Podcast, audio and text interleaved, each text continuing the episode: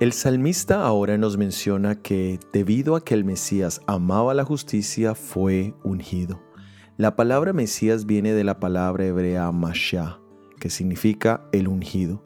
El propósito de la unción era dedicar a una persona o cosa para Dios. Y Dios era quien realizaba esa obra a través del Espíritu Santo.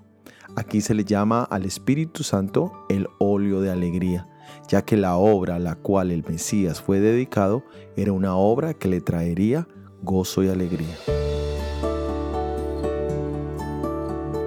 En el Antiguo Testamento muchas personas fueron ungidas, desde sacerdotes hasta reyes. Pero el Evangelio de Mateo, en el capítulo 3, en el versículo 16, registra la unción del Mesías. Leamos.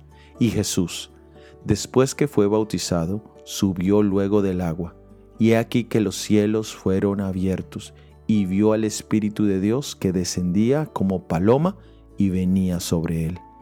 Aquí encontramos el momento preciso cuando Jesús es dedicado para la misión de servir y dar su vida por la humanidad. Para Jesús fue un momento esperado.